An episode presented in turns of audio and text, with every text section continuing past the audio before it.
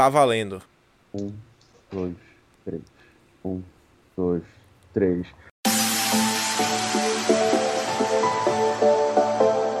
Bem-vindos ao Metástase, tudo em riba, seus tarados. Aqui quem fala é o tio Ami Lima e eu sempre considerei o, a LJN e a Tiger como cânceres do videogame. E agora apresento vocês o Gladiador. Opa, rapaziada, tranquilidade, beleza? E passa a bola aí um pouquinho. E aí, galera, rapaz, vem todo animado, aí depois vem um Glad nessa voz aí de morto. E aí, galera, pá, eu passo aí a voz pro Kim. Mas é isso, gente, Kim Paim aqui, como sempre, o herói do ocidente, o herói verdadeiro, né? O herói que na verdade é um órfão aprisionado no corpo de um brasileiro. Mas bola pra frente. E aí eu jogo a palavra agora pra Dias, nosso mexicano. Salve galera, aqui quem falou o Dias, enquanto Coringas envenenava o depósito de. Oh, depósito não. That is why you fail. Corta essa parte. Aqui é o Dias, enquanto o Coringa envenenava o reservatório de água de Gotham City, meu plano maligno era fazer uma campanha de doação de sangue dentro do Projac. Quem mata mais? Quem mata mais? Tá com AIDS! Nossa senhora Aparecida! A- Adoro, adoro piada de, eh, de humor negro. Sem coração, sem coração, é foda. Mas e aí? Coração peludo. E Qual vai ser vamos de falar hoje? sobre. Vamos falar sobre videogames. Não, vamos falar de jogos em geral. Vamos, aí. vamos, vamos falar sobre, sobre aquelas streamers que só mostra o peito e não tem talento jogando. Caralho. E Começou. mandam, e mandam água com Caralho. clamídia. Mas, Começou a, a Caralho, degeneração Rapaz, aqui no podcast. Não, Glad, não, Glad não, já pautou. Glaude já pautou, já pautou a pauta já. Já cortou o Dias que tinha estudado, já, já invocou as streamers do, dos peitão. Mas Não, e aí? mano, mas, a mas, mas- Ah, traga os jogos, mano. Tá maluco. As meninas não sabem nem jogar. Vocês já viram alguma live de alguma menina assim? Eu não, não me interesso por essas coisas. Você tá muito Ah. sabendo dessa não, parada. cara. Elas estão muito tapadas, caralho. Não tem como. E recebe donate toda hora. Bagulho cara, você-. Você não Insano. precisa acompanhar o negócio pra saber do que se trata. Você pega a resenha de outras pessoas que se sujaram por você pra poder Não, falar mano. sobre determinada Não, coisa. Mano, às vezes você entra e olha, assim, às vezes você parece, mano, não pode ser tão ruim. Eu sentei por olhar, mano, maluco, é muito ruim se fuder. É, Caralho. é sensualidade barata, né? Sensualidade gratuita. Só, só tem público porque tem punheteiro vendo mulher que mostra no Twitch. O, É isso. o bagulho, o bagulho é botar o decotão, tá ligado? Bota o decotão, mas não mostra o peito, porque se mostrar o peito a galera vai parar de ver. Ah, sim, claro. Mostra, Agora- tem que botar agora- o decotão. Aí, como é que aí isso é? vem de pack, Como é que uns, pack. uns clickbait desse acontece? Que na real, hoje em dia, com tanto conteúdo 18 mais disponível na internet, pra que cargas d'água o cara vai ficar vendo a streamerzinha? Velho, o site não é de hoje que já tinha aqueles sites que as menininhas ficavam lá brincando de tirar roupa. E aí o cara tá Hum. vendo streamer jogar de roupa pra ficar betando, betando streamer. É, que É, ponto vai curiosidade. chegar É mais a curiosidade. os beta de hoje em dia, né? É a curiosidade e o contato, sabe? É mais a curiosidade e o contato que ele tem quando ele manda alguma coisa e ela lê, sabe? Uhum. E a mítica também da, da mulher nerd, né? Tem isso também. Também É, tem tem isso. esse fetiche, esse fetiche louco é, de. Só sei- eu só sei que isso caga os jogos. Sério. Ah, sim, sem dúvida, sem dúvida. Eu pegar, eu pegar uma mulher, tipo assim, não é querer ser otário não, mas porra, eu pegar uma mulher jogando Deus da Guerra e ela não sabe o que ela tá fazendo, não sabe a história, mano, eu fico puto, pelo amor de Deus. Não tem como não, mano. É, Porque isso é, desvirtua, né? Porque o no passado. conhecimento tem que se apresentar, né? Exato. Pelo menos é você tem que saber o que tá fazendo. é uma o tá desvirtuação. jogando. Porque no passado isso rolava. Antigamente, na, idos de anos e anos atrás, pô, sempre tinha aquele Hum. cara lá da locadora. Não, isso era muito de fliperama. Como é que jogou fliperama sabe, por exemplo, fliperama tinha aquela coisa de você ser bom, porque quando o jogo terminava, rolava aquela tela dos, do, do score, né? Pra mostrar quem é o, o rank 1. E aí você botava às vezes só três letras, né? Pra falar que era você. Então todo mundo queria aparecer naquele, naquela letrinha lá. E o cara que tinha o número 1 era um cara conhecido. Era a lenda do, do fliperama e por aí vai. Então a galera parava pra olhar essa galera no passado porque o pessoal sabia jogar. Então tu, tu queria aprender como é que os prós jogavam. Não que não tenha isso mais hoje, ainda tem. Tem muita gente que é pro player, Mas hoje, tá aí fazendo é streamer. Mas. Hoje é os caras, os caras são pô. Só, só acompanha os caras bons. O cara que é, É. ruim. É, é que na- Entra- hoje não tem Só pra você ver. hoje não tem um mistério. É, é, como, como o Kim falou, é, você só colocava três letras. E você tentava, ficava no imaginário da, da molecada da época quem era o primeiro player. Porque às vezes era. é, geralmente eram as iniciais da própria desenvolvedora que fez o jogo. É, Capcom, tá lá, CAP, é, é, Mortal Kombat, Midway, MD.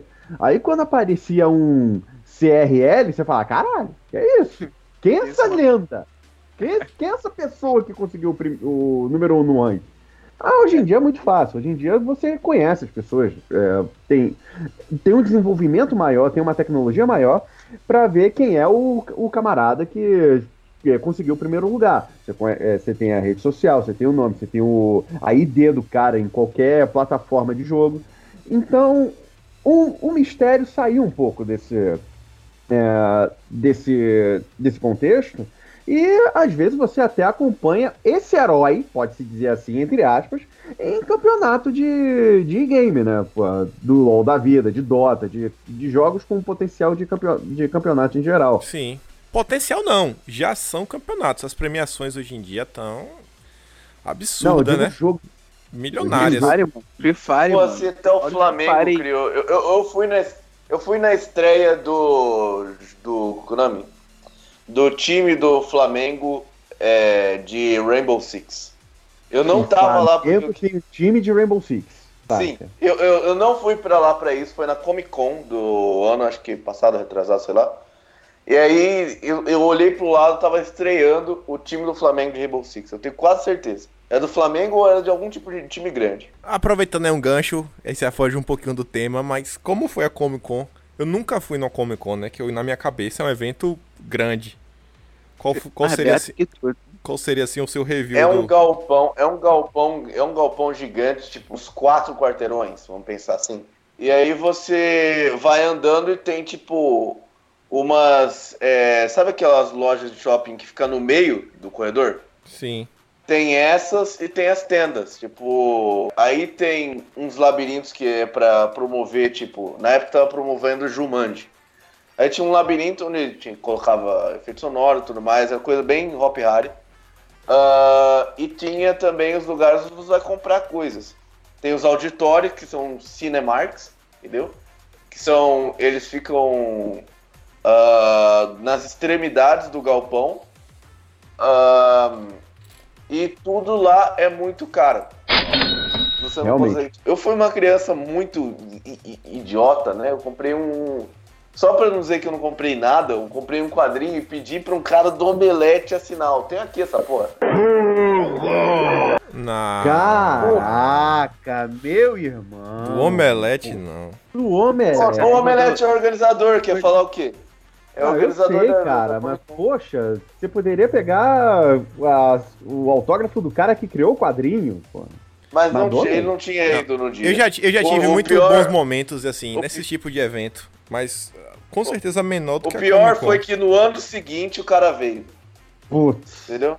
Foi o Frank Miller. O Frank Miller ele não foi naquele dia. Eu pedi, sei lá, pro. É um até que parou de, parou de aparecer, o Forlani.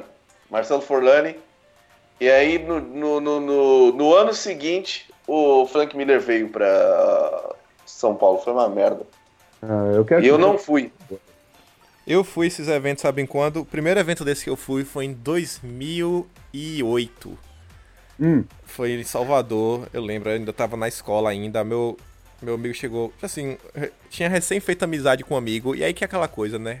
Você nerd encontra outro nerd. A gente, nem se- a gente até se tinha raiva um do outro, assim, a boa parte assim, da época de escola. No último ano de escola, a gente tava na mesma sala e ele tava lendo algum mangá, que eu não lembro qual era. Eu falei que eu também, que eu gostava da história. E, tipo assim, a gente deixou o ódio mortal de um pro outro de lado. E a gente começou a trocar ideia. E em menos de uma semana, a gente já tinha ido, tava indo, viajando pra Salvador junto pra colar no evento. Aí na época, os- tava rolando assim na época de anime, mais em pauta, assim, tava rolando Bleach, é, Naruto, One Piece também tava. Aí sei que ele tinha feito na época uma, uma- um cosplay de Aizen, do Bleach.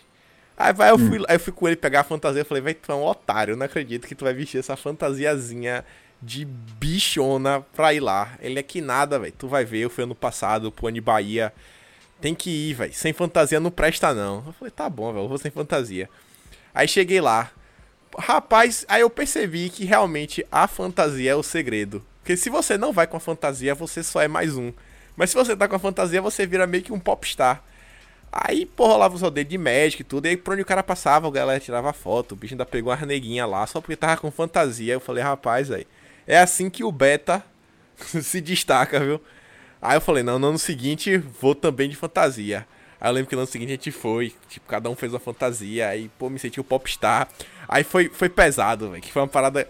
Teve uma hora que me pediram pra tirar uma foto, velho, o menino era cego. Aí depois que eu tirei a foto com o menino, eu dei um legal pro menino e pedi pro menino bater na minha mão. Burro! Aí eu fiquei, tipo, sem querer, falei, rapaz, o menino é cego, ele não tá vendo que eu tô dando legal pra ele, velho.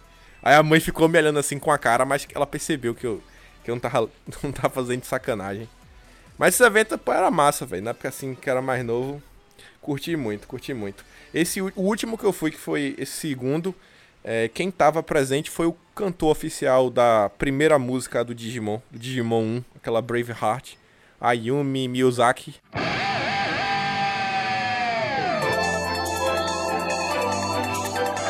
sei que ele era o cantor do segundo dia. E aí rolava essas bandas tudo, rolava campeonato de Street Fighter, sei lá, Mortal Kombat. Na época já tava rolando campeonato de Dota 1, não tinha nem o Dota 2 ainda. LoL mal tinha começado aí, não tinha nada. Mas, pô, bons tempos. Bons tempos. Hum. Famoso era, o famoso era tudo mato. Aqui era tudo mato, não tinha Dota, não tinha não tinha LoL, não tinha nada, era tudo mato.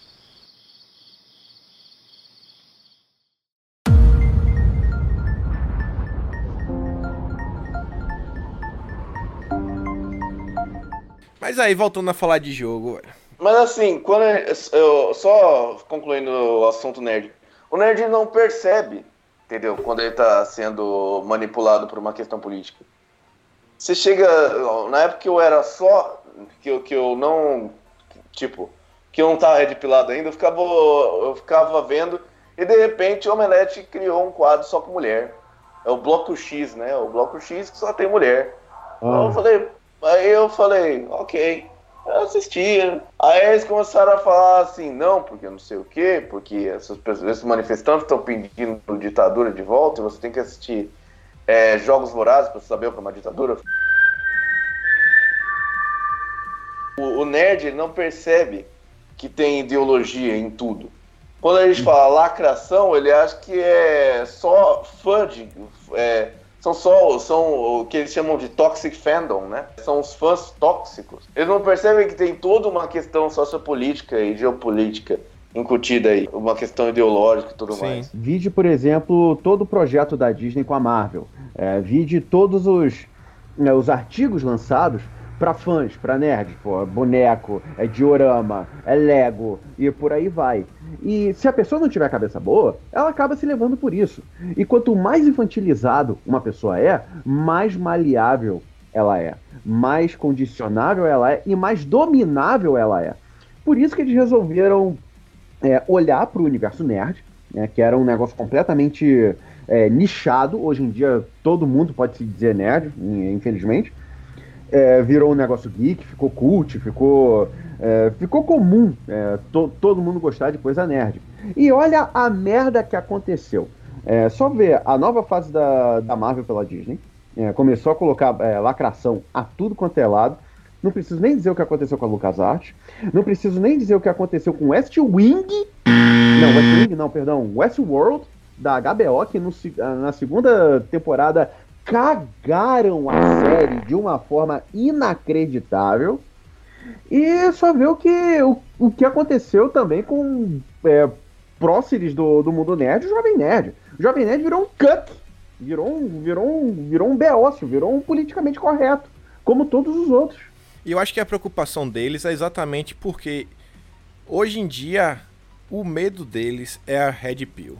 A Red Pill é o problema dessa galera. E o nerd, querendo ou não, sempre foi o cara que era o red pilado. Principalmente quando você pega os intelectuais, né? Pô, o intelectual sempre foi o nerd.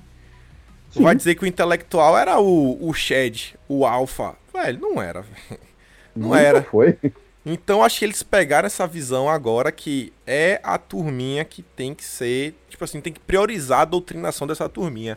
Não, tem que fazer a lavagem cerebral, tem que trazer essa turminha pro nosso lado de qualquer jeito. Porque o nerd de ontem é o Vaporwave de hoje, falo e repito. Então, uhum. pra mim vai muito por aí, por esse Não, lado. Nerd só... Mas o nerd só vai ficar puto mesmo quando você cortar o videogame e a internet. Só vai ficar puto por isso. Fora isso, eles estão nem aí.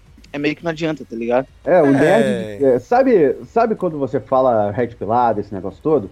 O nerd, é, como quem falou, era o red pilado na época, só que agora deu uma de Cypher. He tricked us. If you would have told us the truth, we would have told you to shove that red pill right up your ass. E quer, e quer tomar a pílula azul de volta. É isso que está acontecendo. É, eles estão é, concentrados exatamente, tanto nos seus próprios estão concentrados tanto em seus próprios prazeres, nos seus pecadinhos favoritos, e acaba se sujeitando a determinado tipo de coisa. Isso, isso é terrível, isso é, isso é nocivo até. Sim. É, até pra galera mais nova que tá chegando. E acho que isso daí vem muito, sei lá, pelo próprio mudança do mundo nerd. E aí, se você olhar, acho que os jogos também trazem isso. Porque, uhum. pô, antigamente o jogo não tinha nada disso que tá rolando hoje em dia, de lacração, de história envolvendo personagem que tem, sei lá, ideologia de gênero no meio.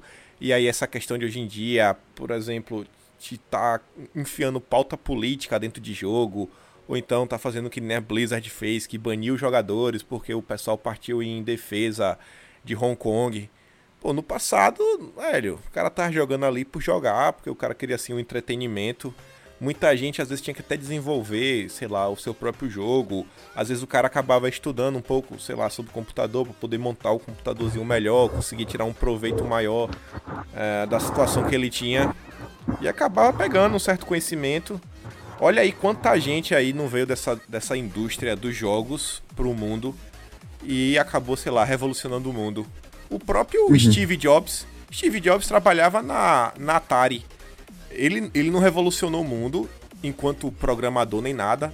É, pelo menos os próprios relatos e a biografia dele diz que a maior parte do tempo o pessoal sabia que ele era um zero à esquerda, só que o pessoal sabia que ele era amigo do Wozniak. E sabiam que se uhum. eles pedissem alguma coisa pro Steve Jobs, ele ia levar pro Wozniak e fazer e aí ia trazer um resultado. Aí você vê essa galera que estava lá envolvida com o jogo no passado, basicamente foram responsáveis pela criação né, do computador doméstico a gente tem dentro de casa, porque na época todo mundo achava que era uma perda de tempo. Porque um, um pai de família, uma mãe de família vai querer ter um computador em casa. E aí dois caras, dois nerds, viram que aquilo ali tinha, tinha uma utilidade. Por que não? E aí a gente vê o mundo hoje em dia como tá. Então, é, eu acho que a gente tem que fazer uma diferenciação muito é, concisa em Uh, o que eu vou chamar essa denominação você não vai encontrar em lugar nenhum, ou pelo menos que eu saiba, é de play-based e story-based. Porque depois de Metal Gear mudou tudo, né? Depois de Metal Gear, a história dos, dos videogames ficou muito mais complexa. E aí quando você tem uma ferramenta de storytelling tão complexa e tão imersiva quanto o videogame, o nosso inimigo, que é o ímpeto revolucionário, vai encontrar lá uma chance de incutir a sua propaganda. O, é, o exemplo mais claro que eu tenho na cabeça agora é o Assassin's Creed, né? Que fala bem de Marx, e sempre foi uma coisa pró-muçulmano e contra os templários, por mais que eu não tenha jogado, aí eu posso estar me baseando no, estereo, no estereótipo, quem jogou já pode me ajudar.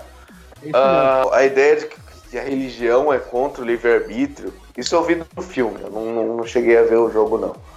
A ideia é que o, a religião, se tivesse a oportunidade, insiguiria o livre-arbítrio das pessoas. Essa é a ideia central do Assassin's Creed. A partir do momento que você tem as ferramentas para você criar esse lore, você vai incustir com, as suas, é, com seus pensamentos ideológicos.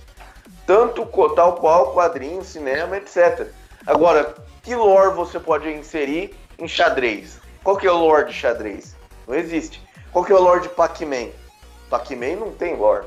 É uma porra da bolinha come de, que, que, viciada em pílula, porra. Foda-se. Então, essa guinada da lacração para os videogames, para mim ela é uma coisa muito. Não que seja natural, porque há um esforço consciente para entrar na. Para entrar no mundo dos videogames e destruir como eles destruíram Star Wars e acabaram com a vida do tio Anima.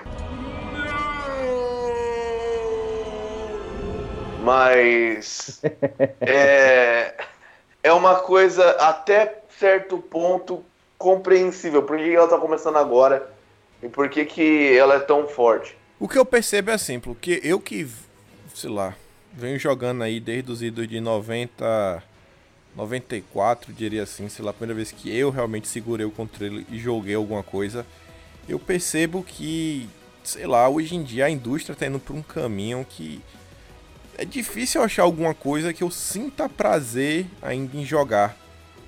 Que, tenha assim uma história, uma jogabilidade boa. Eu vejo assim que hoje em dia tá sendo muita coisa para primeira pessoa. Os jogos de terceira pessoa meio que estão tá, se tornando algo muito repetitivo. E sei lá, a indústria que, na minha cabeça, pelo menos na minha valorização, que no passado muita gente fazia meio que por amor, por, assim, não, ah, eu sou um viciado em videogame. Então, pô, não, vou jogar videogame. E aí eu vou criar o melhor jogo para eu poder jogar esse jogo. E hoje em dia, você tá vendo aí. Se eu não me engano, o GTA V não foi que na pré-venda faturou um bilhão. Pô, e tá, o pessoal viu, peraí, isso aqui é uma fonte de dinheiro absurda que a gente tem que começar a explorar. E aí, sei lá, cada vez jogos mais complexos, maiores, maiores gráficos, com equipe composta por mais de mil pessoas para produzir um jogo, eu sinto que às vezes o pessoal tá deixando de lado esse aspecto da história, da jogabilidade e tá pensando mais nessa, sei lá, fazer um hit, um hit que vai vender muito jogo ou que você vá é, vender assinatura ou pior de todos, que na minha concepção é quando o demônio entrou no mercado, que são as chamadas microtransações. Puta merda. Aí. Pois é. Vamos falar Pois disso é. mesmo? Vamos falar disso mesmo? Vamos falar de Vamos. microtransações? Vamos, falar. vamos falar. Vamos falar da, da mecânica de surpresa da EA? É isso mesmo? Quem nunca gastou dinheiro com moedinha e gema, que atira a primeira pedra. Eu, eu não atiro, já fiz isso. Tô pegando a minha aqui. Tô Eu- pegando a minha pedra aqui. Eu, não, Eu- eu preciso achar uma. Eu já fiz isso e me arrependo amargamente, cara. Não façam Nunca isso. gastei, pessoal. não. Nunca Não gastei, não. isso. Velho, tá louco. Eu já gastei. I'm guilty. Guilty. Is that what you want to hear? Caraca. Eu, eu sinto sua dor. Eu sinto sua dor, Kim. Não, na verdade eu tenho até uma, uma filosofia que é mais ou menos assim, ó. Se eu pegar um joguinho desses mobile pra jogar, eu, eu me permito gastar até 5 dólares. Porque eu penso assim, pô, se eu tiver. Esse jogo me, me deu uma certa diversão. Esse aqui é o dinheiro que eu tô pagando, como se eu tivesse comprado o jogo. Então, 5 dólares tá valendo. Mas já teve jogo que eu gastei mais do que 5 já. Nossa. Mas 5 Senhora. é. É de lei. Eu já. é, aqui eu já gastei pelo menos uns. Eu fiz um somatório. Eu gastei quase 100 reais em Galaxy, Galaxy of Heroes do, do Star Wars. Really, nigga? E fiquei tentado a colocar também dinheiro em Saint Seiya Awakening, mas eu pre- prefiro ficar quieto, deixa, já, é, já, já passei dessa fase. Porque eu percebi uma coisa, quando você começa a injetar dinheiro em jogo, nesse caso, você acaba sendo escravo do jogo e o pior, você acaba deixando, é, deixando de se divertir porque você quer ficar na frente do outro. Porque tem muita gente que tem mais dinheiro que você, que vai gastar mais dinheiro é, no jogo e vai te superar tranquilamente. É o famoso menos- pay to win. Pay to win, exato. Aí eu falei, porra, eu não vou mais colocar dinheiro nesse negócio, porque eu ainda quero me divertir. Só que é como quem falou, eu já tô começando a ficar de saco cheio. De saco cheio desse tipo de jogo. E eu só continuo porque eu tenho uma guilda, eu participo de uma guilda, e não quero deixar o pessoal na mão, mas, porra, até isso tá me enchendo o saco, cara. Não aguento mais. Não aguento mais. Saiam de jogo A mobile pior- o quanto antes. Pra mim, a pior coisa de microtransações, a pior experiência que eu já tive, eu nunca comprei nada, mas as microtransações acabam, tipo, me zoaram mesmo, porque você vai jogar um jogo e aí você não consegue passar de certa limitação, certo? Enquanto os outros jogadores estão bem à frente de você, você não consegue passar. Uh, mas a minha pior é, a pior coisa que microtransações, a pior coisa que tiraram de mim, arrancaram do meu coração, foi Destiny. Vocês lembram das zoeiras do Destiny? Que ele, que ele vendia o jogo, é, ele vendia o jogo completo e o jogo só a primeira parte e não dizia qual é qual, aí você tinha que comprar pacote de expansão. Ah, meu Deus, sério? Não, não, mas conta aí. Não, o jogo Destiny, ele saía ele veio o, o, a versão completa e a versão tipo, é, depois ela foi renomeada que era Destiny 1.0 alguma coisa assim depois ela foi renomeada para redes possuídas alguma coisa assim aí uh, aí só que não foi facilmente isso, isso não foi anunciado facilmente é se comprava o jogo é, certamente não era um jogo bom modo, pelo modo história. O modo história ele era bem, uh, ele era bem capenga, mas ele tinha alguns mistérios que valiam a pena ser desvendados. Só que eles não, eles não eram desvendados na primeira parte do jogo, porque ele tinha uma série de pacotes de expansão. Aí você tinha o box completo. A pessoa que tivesse sorte ou que fosse mais sagaz viu na internet que é, comprou é, depois de todo o fuzuê saca? Comprou depois da, da é, depois do lançamento e já estava mais vacinado contra essa doença, né? Uh, comprava o jogo completo com os três é, com os três pacotes de expansão. É o cara que comprou o jogo 1.0.0 é, tinha que esperar lançar os pacotes de expansão, comprar cada um é, cada um separadamente. E isso foi o que aconteceu comigo. Eu até hoje só tenho Destiny 1.0.1, nem comprei Destiny 2, vai se fuder.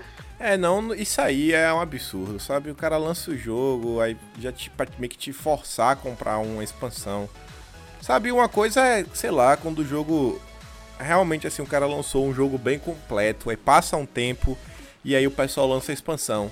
Para mim, o melhor exemplo disso, um dos melhores jogos que eu joguei em toda a minha vida, porque eu joguei na época que o jogo foi lançado foi Diablo 2. Velho, o jogo era muito bom. O jogo era extremamente completo. Você jogou, jogou, jogou, jogou. E aí depois que já tinha tempo, aí eles foram lá e soltaram um pacote de expansão. Não é aquele, aquele jogo que ele, ele já solta sabendo que existe um pacote de expansão e ele segura só para fazer você comprar. E às vezes você vê o que é que ele tá oferecendo com o pacote de expansão, é absurdo. É um nada tá oferecendo nada para você. É o chamado Eu pensei que você ia falar né? Half-Life. Hello, my friend. Stay a while and listen. Diablo, Diablo 1 e Diablo 2 são obras de arte. É, em relação a, a jogos de, de, videogame e computador. O negócio era sensacional. Uh, aquela, aquela, aquela tela, aquela, aquele cenário, é, você passando por vários níveis, passando por masmorras, é, isso no primeiro, é, e aquilo era viciante e a história era extremamente cativante. Você queria saber o que, que aconteceu, quem era é, o rei Leoric, quem, é, o que aconteceu com, com, a, é, com a criança sumida, e por aí vai. E o Diablo 2 expandiu isso de uma forma inimaginável, dando mais personagens, aumentando o lore, é, aumentando a jogabilidade, os mundos que você joga. Pô, o negócio era, o negócio era fora de série. Sim. E a música, pô, a música Diablo 1, aquela música clássica da cidade, é a música que toca. O cara que jogou. Diablo reconhece a música.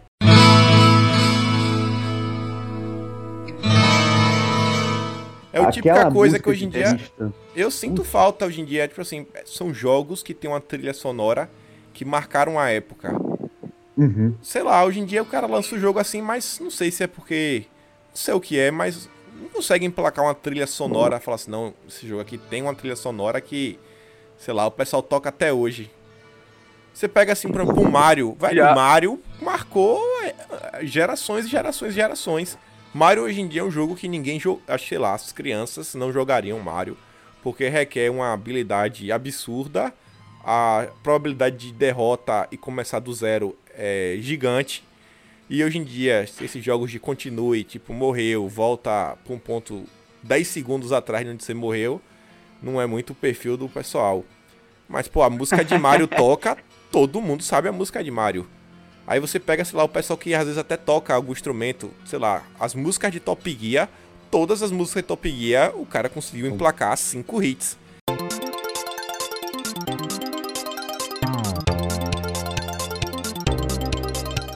Da abertura, as quatro músicas que se repetem a cada quatro pistas. Velho, o cara lançou cinco hits em um único jogo. Que se tornou é, eternizado na Top história. Gear, ele é só conhecido aqui no Brasil. É sério? Top Caraca. Gear é uma, ele é, ele é conhecido mais no Brasil do que no resto da parte do mundo. Nas outras partes do mundo o pessoal nem joga, nem conhece. É, o efeito Cavaleiro Só- do Zodíaco, o efeito Top Close Gear só dá brasileiro. do Rush. Mano, que? mas Jogo de Top quê? Gear é Corrida. É, é corrida. É corrida, mas é pra Super Nintendo. Foi, É um jogo muito bom, é Entendi, muito clássico. É o único jogo de corrida que eu conseguia jogar. Até hoje, jogo de corrida pra mim é Kryptonita, eu não consigo. Não, tem outro jogo, tem outro jogo muito bom, também. Muito bom em corrida, que também é do Super Nintendo, que pra mim é Rock and Roll Racing.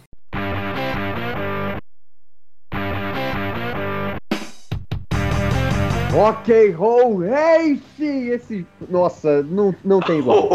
Não tem igual. Tirou esse aí do baú, hein? Raspou o fundo do baú. Cara, Baú. esse jogo era tão bom, mas tão bom. Nossa senhora. Putz, É tão bom que é da Blizzard. Que na A época Blizzard era chamado fez. de Interplay.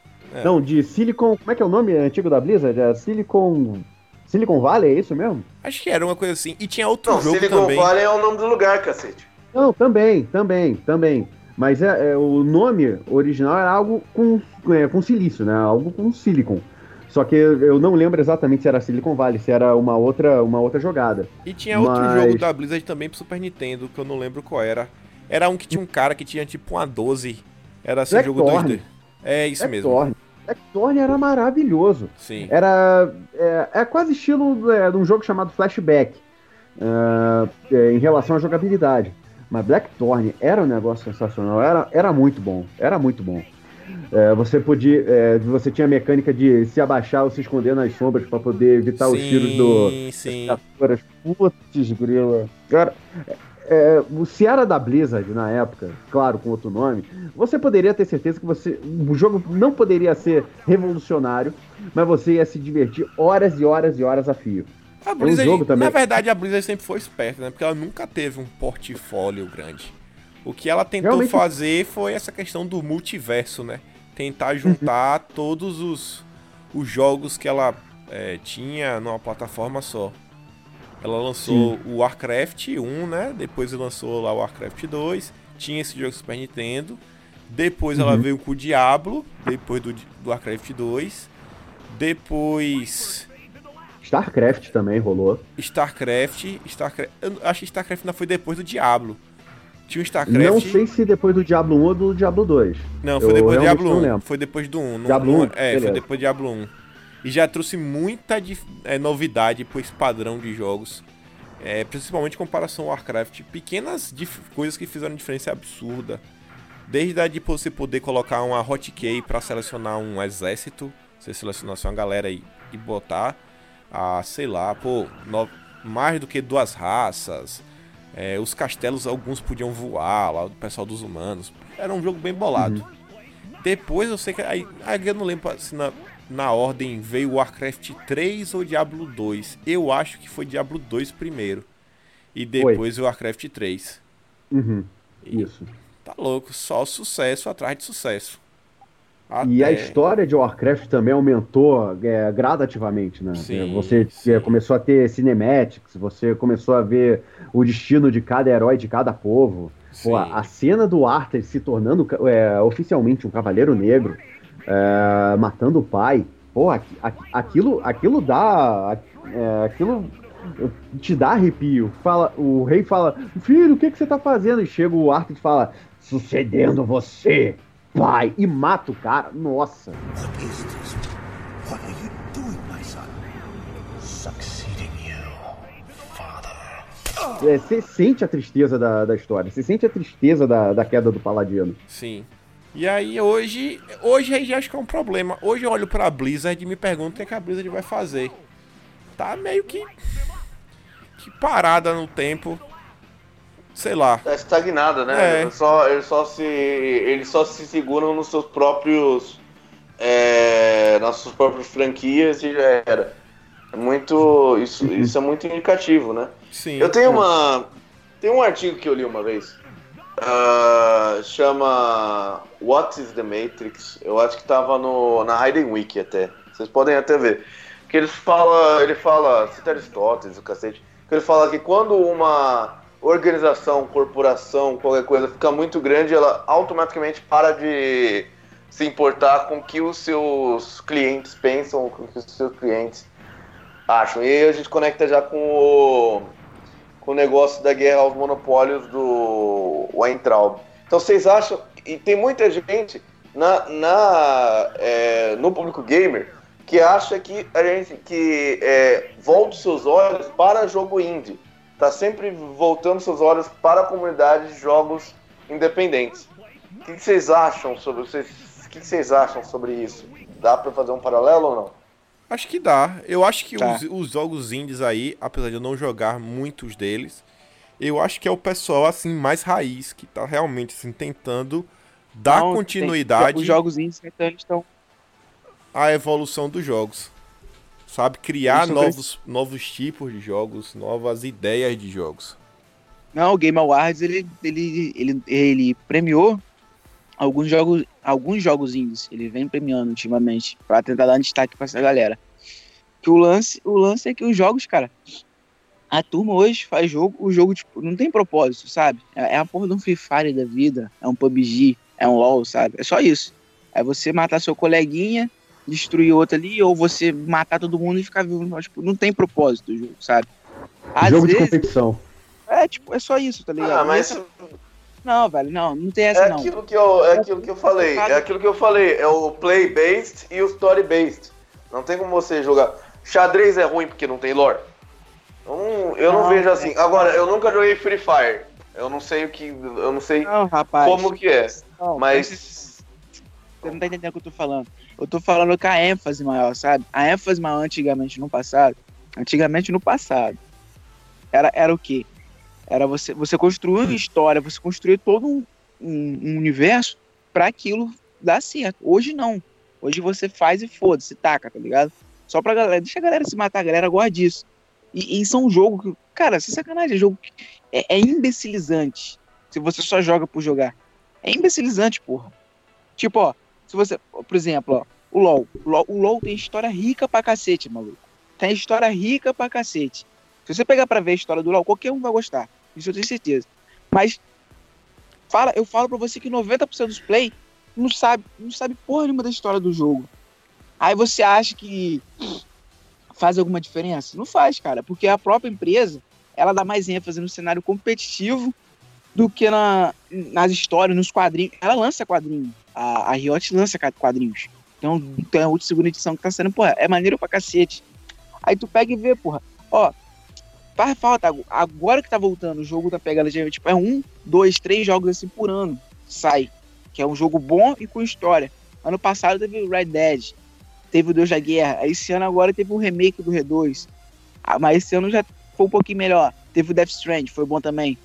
Aí teve o o Sekiro. Vocês chegaram a ver? Esse, esse ganhou o jogo do ano. O Sekiro? não faço a menor ideia do que é. Já ouvi falar, mas não sei do que se trata. O Sekiro é tipo é um o- Dark é- é- Souls. É, Hit o Dark. Souls mais frenéticozão. frenéticozão, mas frenéticozão, mas Maluco, que jogo bom, velho. Mano, o jogo é muito bom. O jogo é muito bom. A que modinha aqui- agora é comparar com o Dark Souls. Não, velho, mas. Não, ele é da, da mesma empresa, pô. Ele é da mesma Só que- empresa? Não, Também. é- é, eu, eu, eu conheço pelos memes, tá ligado? Porque sai meme e aí eles falam, qualquer Isso. jogo que é um pouquinho mais difícil, eles chamam de Não, não, Dark Souls-like. Rapaz, não é um pouquinho. Não é um pouquinho. É tipo muito difícil, tá ligado? O Dark Souls ainda você consegue ter no molejo. Caralho, o Sekiro é ridículo, velho. Os bonecos te atacam o tempo todo. Eu sei que eu tava jogando isso num PC. Maluco, eu parei de jogar no PC porque senão ia quebrar o teclado. Ia quebrar o teclado e o mouse. De tanto que você tem que apertar. Se você diz, eu acredito. Eu Sério, não tô sério, falando mano. de todos. Você, Eu não tô falando de Sekiro caralho. especificamente. Eu tô falando É que, Eu essa, que há, uma, há uma moda agora de falar que qualquer jogo que é difícil é o, é o Dark Souls-like. Ah, não, Entendeu? porque Porque o Dark Souls é tipo um Gaiden, gold standard. eu comparo assim. Mas, tipo assim, o lance do Sekiro ali, que ele, ele traz um método de jogo muito maneiro. Você tem sua postura e tem a postura do cara. Você pode bater no cara e vai dar dano nele, na, vida, na barra de vida dele, ou você quebra a postura dele e consegue finalizar ele. Mas, porra, mas quebrar a postura. Maluco, é muito difícil, velho. Tipo assim, quando você, quando você afasta pra se curar, os bichos vêm pra cima de você. E a história do jogo é a história gostosa, é maneira. Só que é uma história que você tem que sair caçando de pedacinho em pedacinho, porque o jogo não te orienta, não. Se deixar, você faz até o final ruim não sabe. É, é, é da hora por causa disso. É maneiro, é maneiro pra caralho. Eu tô com vontade de comprar essa porra. Ontem eu comecei. Ontem Então. eu comecei. Eu, só botei o Game Pass pra jogar The Witcher. Ontem. Comecei ontem a jogar The Witcher. Aí eu tô vendo a série agora.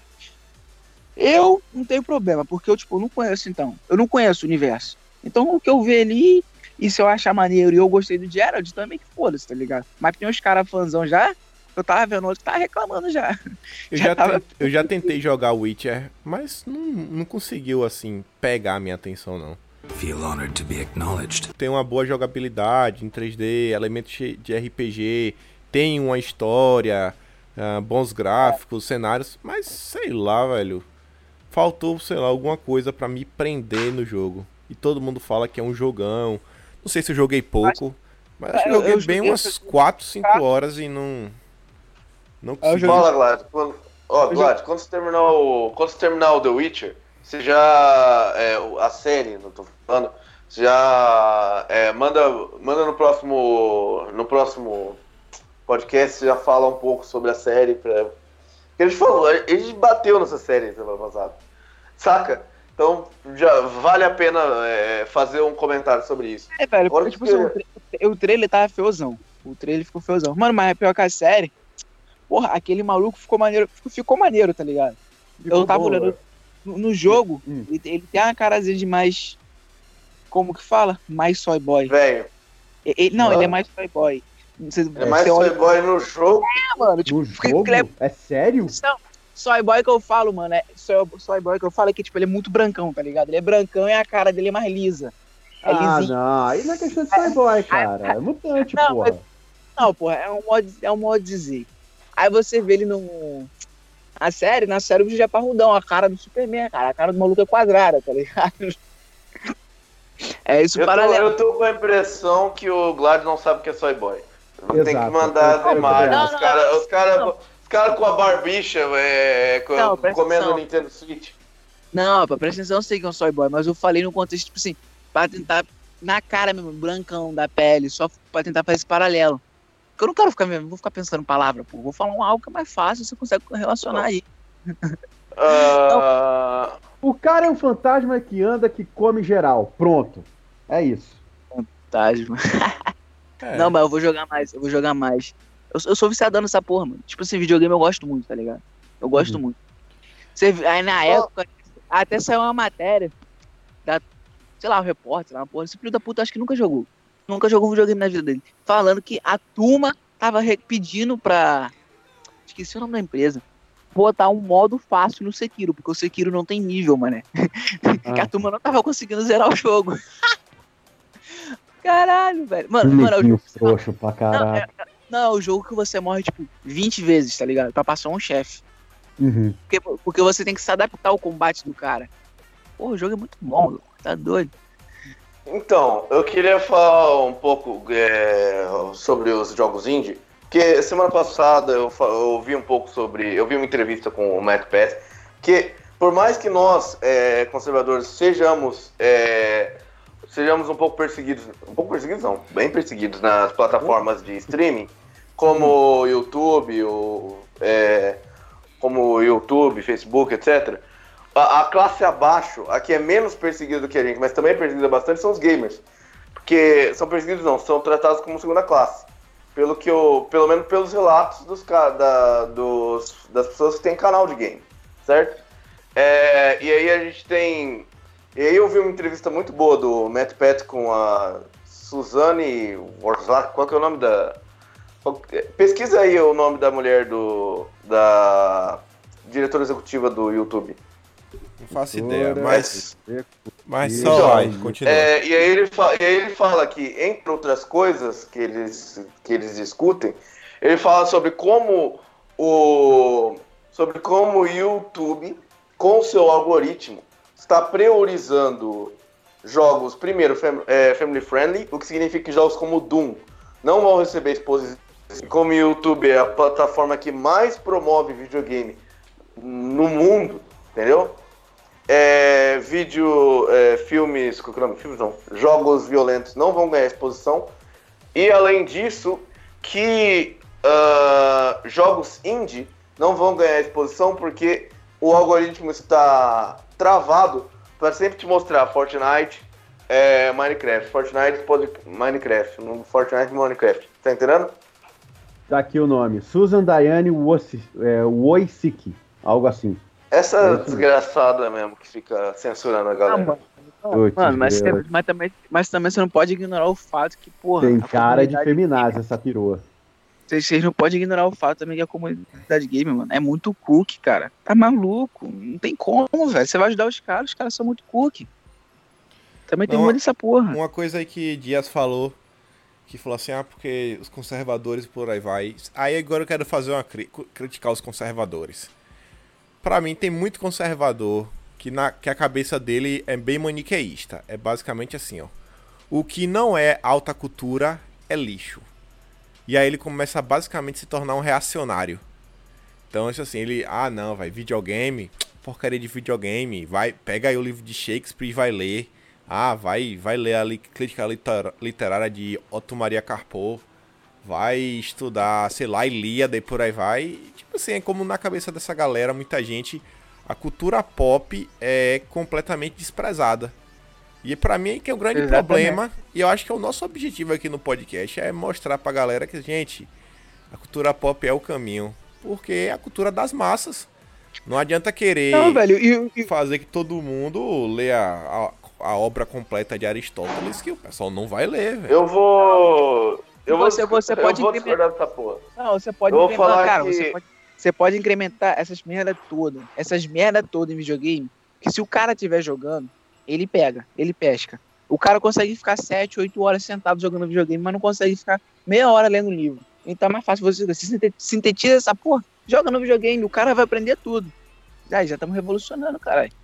Já É, pensou? O que, o que eu acho é que eu existe uma necessidade de uma re, é, existe uma necessidade de uma é, de uma restauração da autocultura e eu acho que esses excessos são parte do são parte do jogo, entendeu? As pessoas falam, ah, vai jogar videogame na casa do cara, são parte do jogo porque eles não têm autocultura.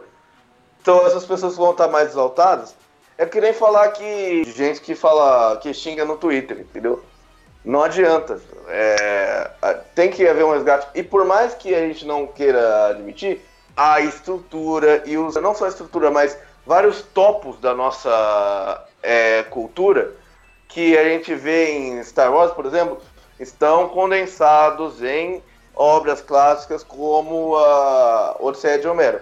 Odisseia de Homero, não. Sim, pô, mas, a, mas a questão não é, É, essa, pô. Você, e aí você, não tá você- entendendo qual é a questão, pô. Você não tá entendendo a questão. Fazer uma analogia da sociedade. É como se fosse assim, ó. O pessoal aí, conservador, olha sempre, ah não, ônibus, ônibus é merda. Só presta Ferrari.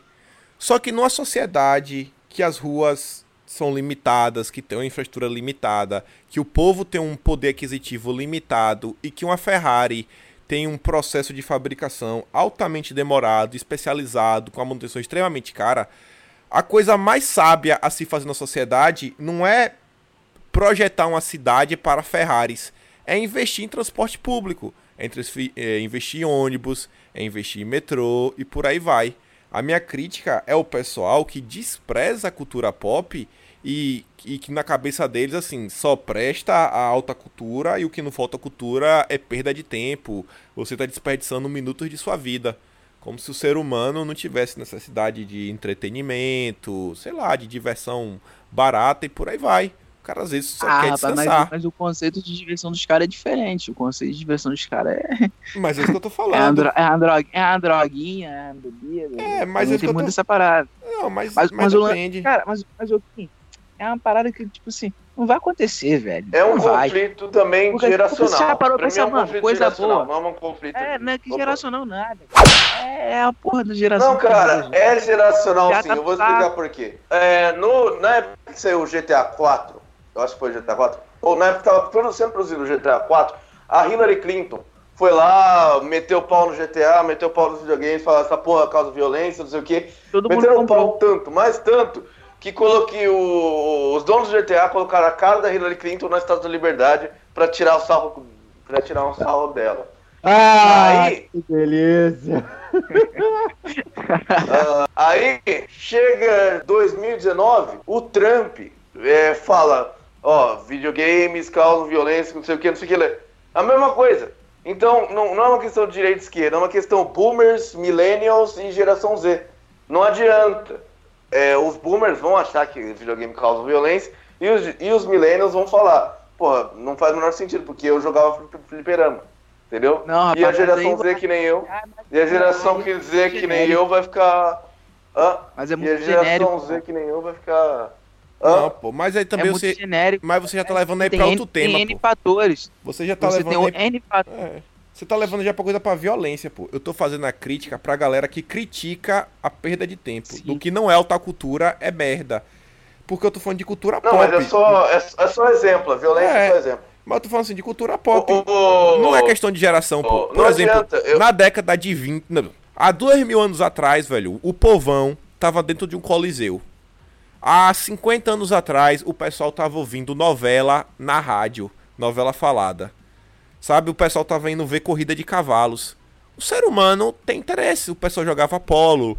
O pessoal, o ser humano sempre Rinha de praticou galo, esportes. de galo, Exato.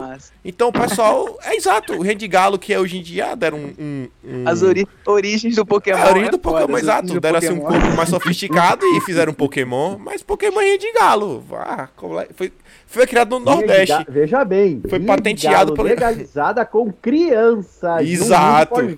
Exato, exato. É Mas o que eu tô falando é essa questão. É você desprezar uma cultura de massa. Ó, Luiz Amel vai processar a gente, mano. É, e falar, Ah, não, cultura de massa fila, não, não presta. Cultura de massa não presta e só presta se falta cultura. Se você não estiver assistindo alta cultura ou lendo algo sobre a cultura, você tá desperdiçando sua vida. A minha crítica é essa. Sim. A galera que ou é alta cultura ou não é mais Mas, nada. mas, mas, mas aí é outro, é outro ponto extremo, sabe? Aí já é outro extremo. É que nem aquela turma do. Que tem uma turma que não gosta de fazer porra nenhuma. E tem essa turma que, tipo, tudo pra eles é, como você tá dizendo, alta cultura. A gente, no caso, tem que ficar no meio termo, porra. Sim, mas exato, o equilíbrio. É isso que eu tô falando. Chegar o no equilíbrio. Tentar assistir, assi- chegar assim no meio termo.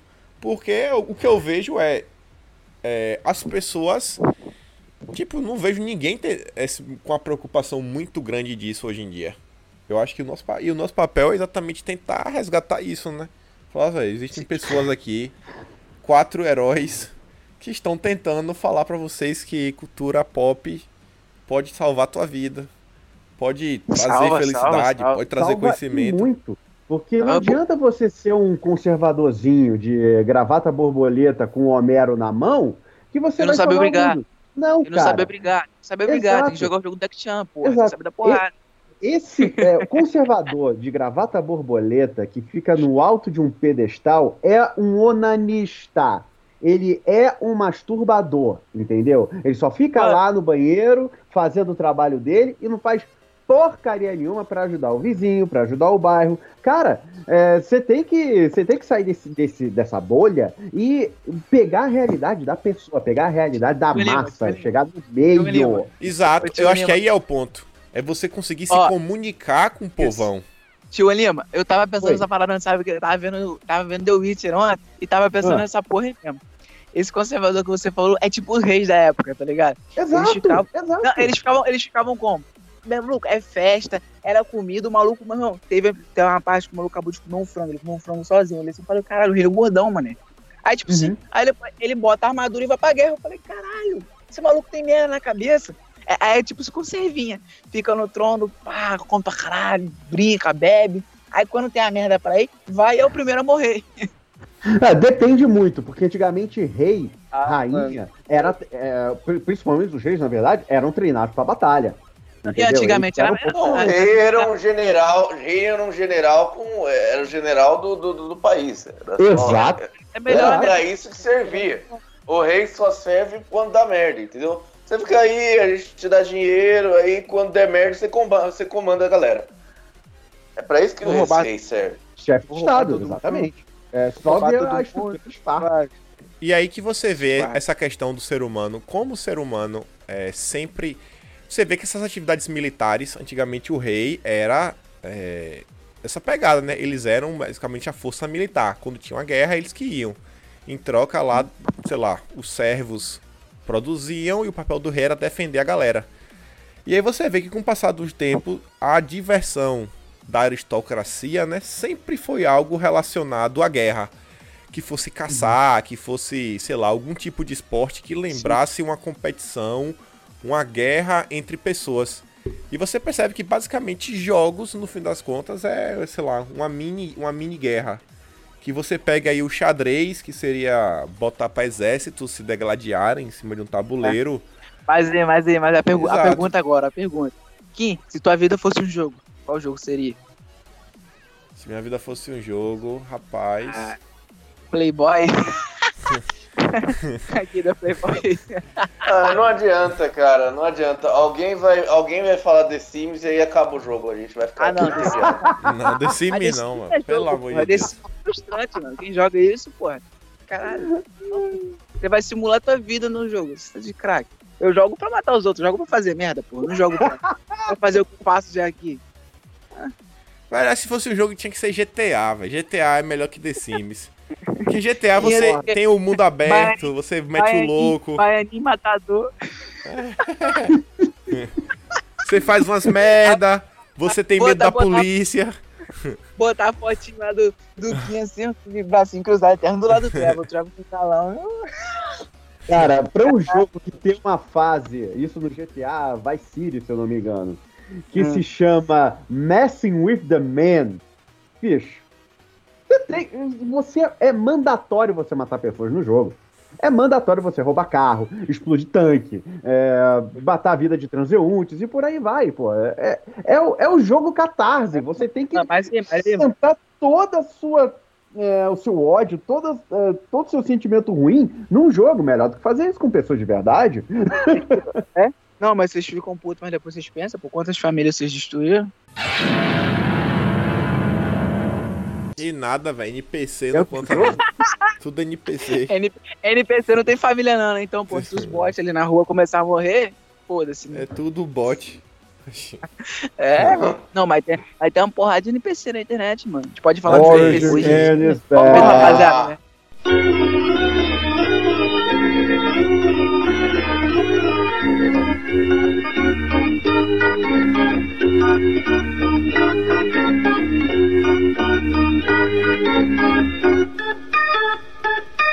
Uma coisa que a gente não falou é, sei lá, analogias entre jogos e vida real.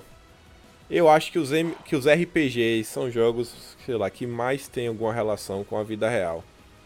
Sim. Muito mais vezes Então. do que The Sims. Até O The, Sims- o The Sims tem alguns elementos, né, de RPG, se a gente for parar assim pra ver. The Sims é jogo, é jogo de casa de boneca e simulador de, de arquitetura. É, Desconsidera. Ok. Ah, o que eu tava pensando. É, é que eu fui buscar o nome do jogo. Que eu tava falando. do- Eu não sei se eu tava falando, se eu comentei no podcast ou se eu comentei antes do podcast começar. Mas é o jogo do. O jogo de guerra da. da. Qual é o nome? Do exército prússio. Chama Kriegspiel. Que. Kriegspiel. Eu acho que. Hã? Kriegspiel. É jogo de guerra em alemão. Traduzido literalmente. Ah, se você, se, se você co- continua falando então. Eu sei pouco, eu só sei, eu só sei o que eu consegui estudar eh, durante a noite. Não, só falei da, da pronúncia mesmo. É, meus Você sabe de- alemão? de aula de alemão. Você Pô. sabe alemão? Só um Cacete. pouquinho. Só um pouquinho. É que tá Ok, bem enferrujado. ah, Tem que começar a, a estudar É um jogo. É, é aquele jogo que é uma mistura de xadrez com War, entendeu? É, é, é o, é o terreno quadriculado, mas com um mapa. Com é, o mapa do terreno ele é utilizado para treinamento de estratégia e tudo mais. E aí, quando o exército prússio ganhou uma vitória, acho que foi na. Não sei se foi na Primeira Guerra, Não, não foi na Primeira Guerra, você tá maluco? Ah, quando o exército prusso ele teve umas vitórias militares muito avantajadas, eles começaram a é, estudar esse jogo por toda a Europa. Sim. E, então eu acho que isso já é uma analogia que você pode fazer com a vida real, com que é os, os famosos jogos de guerra. E que tem até hoje, né? Tem os exercícios que eles fazem que a Rússia faz direto. Tem ah, as simulações feitas por computador. Ah, Tem todo esse tipo de jogo. Se não me engano, as Olimpíadas tinham uma relação com guerra também. Que os atletas olímpicos também eram soldados. Tem, tem, tem essa porra ou eu tô confundindo? Ah, eu não sei dizer. Eu também não sei dizer. Agora, Mas- vocês, e- vocês levantaram ali uma bola mais cedo quando falou que era uma tradução do alemão em si. Ele Eu já que era peguei aqui até isso. a especificidade do jogo. É, isso que quando sabia de alemão, aí eu tava lembrando, por exemplo, como os jogos, pelo menos na minha vida, tiveram um papel assim fundamental para aprender um, aprender um novo idioma. Acho que assim, o que teve de, de brasileiro que aprendeu a falar inglês jogando videogame, tá louco. Pode somar todas as escolas de inglês juntos que, que não bate. O número de gente que aprendeu o inglês de videogame. Porra, acho- acredito que todos nós é, tenhamos aprendido mais inglês com, é, com videogame do que com curso propriamente dito, né? Sim. Eu, Principalmente no que tange a gíria. Exato. e E principalmente vocabulário também. Por exemplo, uma coisa. É muito óbvio que você saber a estrutura da língua é fundamental. Mas só saber estrutura e não ter vocabulário, você não consegue se expressar. E aí, Uhum. jogos, Até jogos em porque geral. a gramática Nossa. inglesa, a gramática inglesa é menos complicada do que a gramática em português mesmo. Sim. E, a- o- Sim, e eles, o- eles overcompensate, eles compensam essa, essa pobreza gramatical com um vocabulário extenso pra cacete. Entendeu? sim. No, no, no sentido, no sentido Sim. que você tem ah, milhares de palavras com, com, com, com sentidos, com sen- sentidos muito específicos. Uhum. E o inglês também é muito direto. São frases muito, é, muito curtas comparadas com os períodos que a gente está acostumado com o português. Então, só daí você já entende, entende com mais facilidade. É uma, é uma língua. Por isso que ela se tornou uma, um idioma é, mundial. Que é simples de, de aprender, rápido, é, fácil de entender, não tem uma gramática muito complicada e todo mundo pode falar. Sim. Só um pouquinho que eu, a- a gente não pode terminar esse podcast sem falar de Gamergate. Você sabe o que é Gamergate? Não. Não, fale. Gamergate é uma polêmica na. É uma polêmica, acho que foi nos States, mas pode, ser, pode se considerar uma polêmica mundial. Sobre ah, o, as reportagens de games, a mídia sobre videogames, certo? Hum, tá, Começou ok. quando começou quando uma mulher desenvolvedora de games foi descoberto que essa mulher estava namorando, estava transando com é, críticos de games para ganhar um maior score, entendeu? E aí Caraca. a imprensa, e a imprensa começou, e aí todo mundo começou a atacar ela, e a imprensa usou isso para falar que os gamers eram sexistas, não sei o quê. E aí começaram a usar isso como matéria para lacração. E esse escândalo se tornou o que chamava de o que foi todo o movimento que foi é, chamado de Gamergate. Também é uma referência ao Comicsgate, ao Wal- até o Waltergate, que é essas, esses escândalos que acontecem ah, primeiro o Waltergate de corrupção nos Estados Unidos, depois os escândalos em setores específicos da cultura pop. É, no Star Wars a gente tem a gente tem um, um movimento específico do Star Wars que é The Fandom Menace, que é só de que é por favor na hora de se letrar coloca fandom e não fandom, porque você aí, aí você vai encontrar outra parada. Pelo amor Então de não Deus. coloque coloque fandom Fandom, Menace. F-A-N-D-O-M. Só não coloca com E, pelo amor de Deus. Aí você tem o Fandom Menace, que é específico de Star Wars, que é também é outra parada. É, é, é uma resposta à trilogia sequência da, da Disney. Aí você tem é, Comics Gate, que é do Ethan Van Sciver e de outras pessoas que fazem quadrinhos independentes. E você tem o Gamergate, que é uma que é um que é, pelo que eu consegui ver é uma coisa muito mais fechada e muito mais temporal. Você não vê muitas di- discussões sobre Gamergate hoje em dia. Foi mais na época, entendeu? É, você não tem um movimento Gamergate, entende? Entendi. É, tem uma outra coisa também que oco- ocorre no mundo do- dos games atualmente, que é o, o próprio fandom do- dos consoles, né? Dos consoles. É, pelo que eu tenho percebido, e por favor, se eu tiver errado, corrijam-me, por favor, é, que há uma, um- uma preferência a defender a Sony é, com o PlayStation, com os jogos únicos deles e por aí vai, em relação aos jogos da Xbox, é, da Microsoft.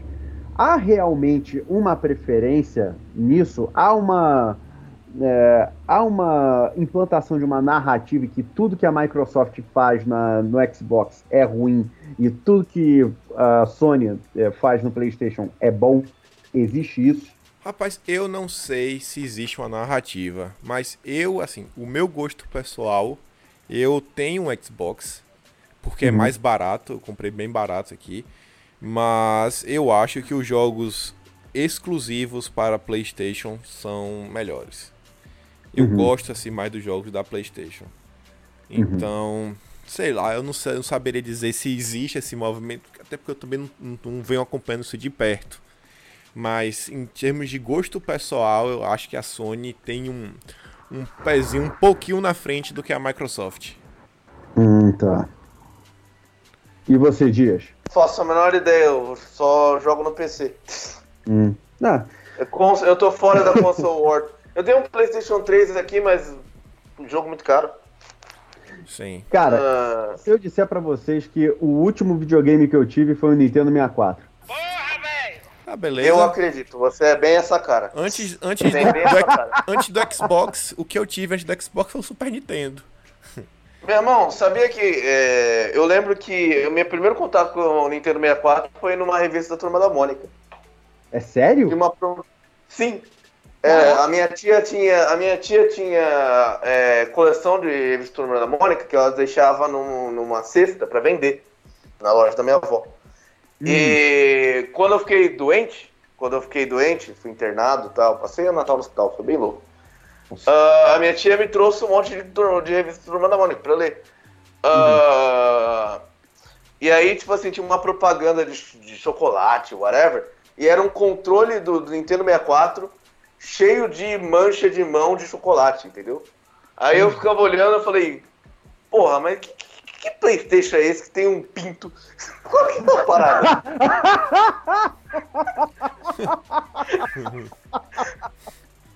Essa foi, nunca tinha ouvido. Um PlayStation com um pinto. diabo de joystick é esse do PlayStation que tem um pinto no meio? Perfeito. Ah, é. Agora, engraçado, assim, eu, eu- meu videogame atual eu comprei porque eu tava trabalhando. Aí eu achei uma TV no lixo. Aí eu levei a TV pra casa. Aí eu fiquei olhando e falei, pô, tem uma TV, velho. Que eu não compro agora um videogame, agora eu só fiz um videogame. Aí eu fui e comprei. Que maravilha, é desvantagem. É, viver, O- isso é viver no Easy, cara. Ele tem que. qual o nome? Tem que colocar a cabeça do no, no Homem-Aranha Tom Holland. Pô, pegar eletrodoméstico do, do- no lixo, eu lembro do Homem-Aranha, porra. Sim. Tá aí um joguinho que eu joguei há muitos anos atrás, se não me engano, é o Homem-Aranha. Eu acho que é o do Mega Drive. Que quando você jogava de dois, um era o Homem-Aranha outro era o Venom. E aí ia tendo assim, as progressões de fase, naquele estilo, sei lá, Capitão Comando, Final Fight, que você, sei lá, vai andando assim no 2D e dando um murrinho no. É o Maximum Carnage, o nome do jogo? Eu não lembro qual é, mas, pô, eu lembro que eu gostava demais desse jogo. Nossa, jogava por horas e horas e horas. Cara, é, Maximum Carnage foi a uni, foi a exceção de todos os jogos que a LJN produziu, cara. que se você for pegar todos os jogos da LJN, cara, é um mais cagado que o outro. Surfista Prateado, X-Men, é, as aventuras de Bill e Ted, tudo que a LJN botava a mão virava merda. Mas surgiu o Maximum Carnage, Spider-Man, que era esse jogo estilo Final Fight. Cara, o jogo é bom. E, e outra, na segunda, é, logo na, acho que é na primeira ou na segunda fase, num determinado estágio, começa a tocar Mob Rules do Black Sabbath.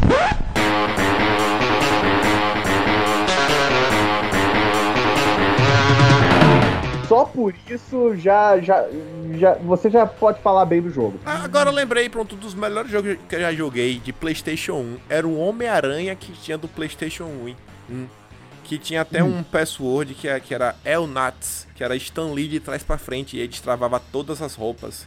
Ele tinha uma Ah, história que- boa. Ele tinha uma história boa, ele tinha chefões interessantes que ah, seguia talvez assim, um esquema assim, meio de puzzle que você Pra derrotar você tinha que fazer algumas certas coisas. Já tinha um esquema assim de CGI. Não era um mundo aberto, mas era assim uns mapas grandes que você soltava a teia de prédio em prédio, você escalava. Era um jogo muito bom, muito bom. Tá aí um jogo que eu joguei. Pô, Foi o melhor um jogo do Homem-Aranha que eu joguei. os- por um bom tempo, os jogos de Homem-Aranha foram, foram os únicos, eram os únicos jogos bons de super-herói, né? Sim. Antes do, antes do Batman da série Arkham, né? Aí, aí depois teve uma, uma, e- uma era escrota do, do, Homem-Aranha, que foi a era dos jogos do, do Spider-Man 3 até o Amazing Spider-Man 2. Hum. E, e terminou com uma, tendo uma ressurgência com esse. tendo uma, uma renascença, digamos assim, com esse jogo aí do. É, o Spider-Man de PS4, né? O. Spider-Man só chama Spider-Man, Marvel Spider-Man, que tem a, é, referência ao Alex Jones. O JJ Jameson é, um, é é uma paródia do Alex Jones. Vocês viram essa, essa parada? Que filhos da puta. que filhos da puta. Eu não sei vocês, mas eu sempre fui fã do Homem-Aranha. Sempre fui um dos meus heróis favoritos. Não sei porquê. Eu acho e eu que... sempre fui fã do Alex Jones.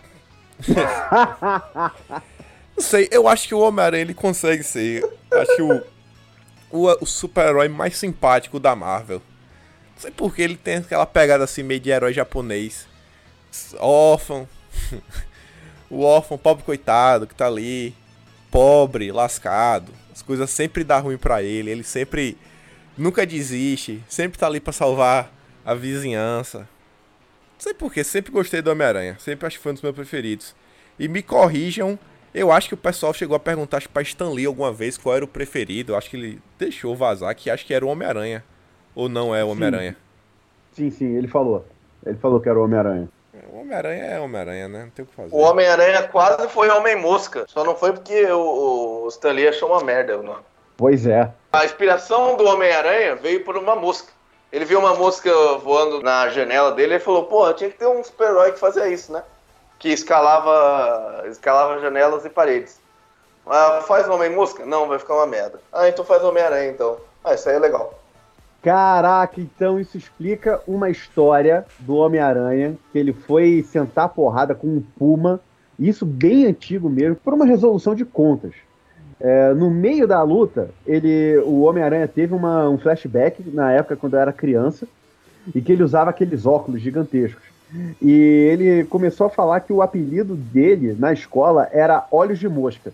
Nada mal pro futuro aracnídeo. E ele odiava. Caraca, isso é um easter egg da, dessa história do Stan Lee perfeito. Putz, grilo. Eu não duvido Que não maravilhoso. que isso tenha sido de propósito. Conhecendo Não, Stan deve ter sido de propósito. Deve ter sido de propósito. Não foi o Stan Lee que escreveu essa história, na verdade.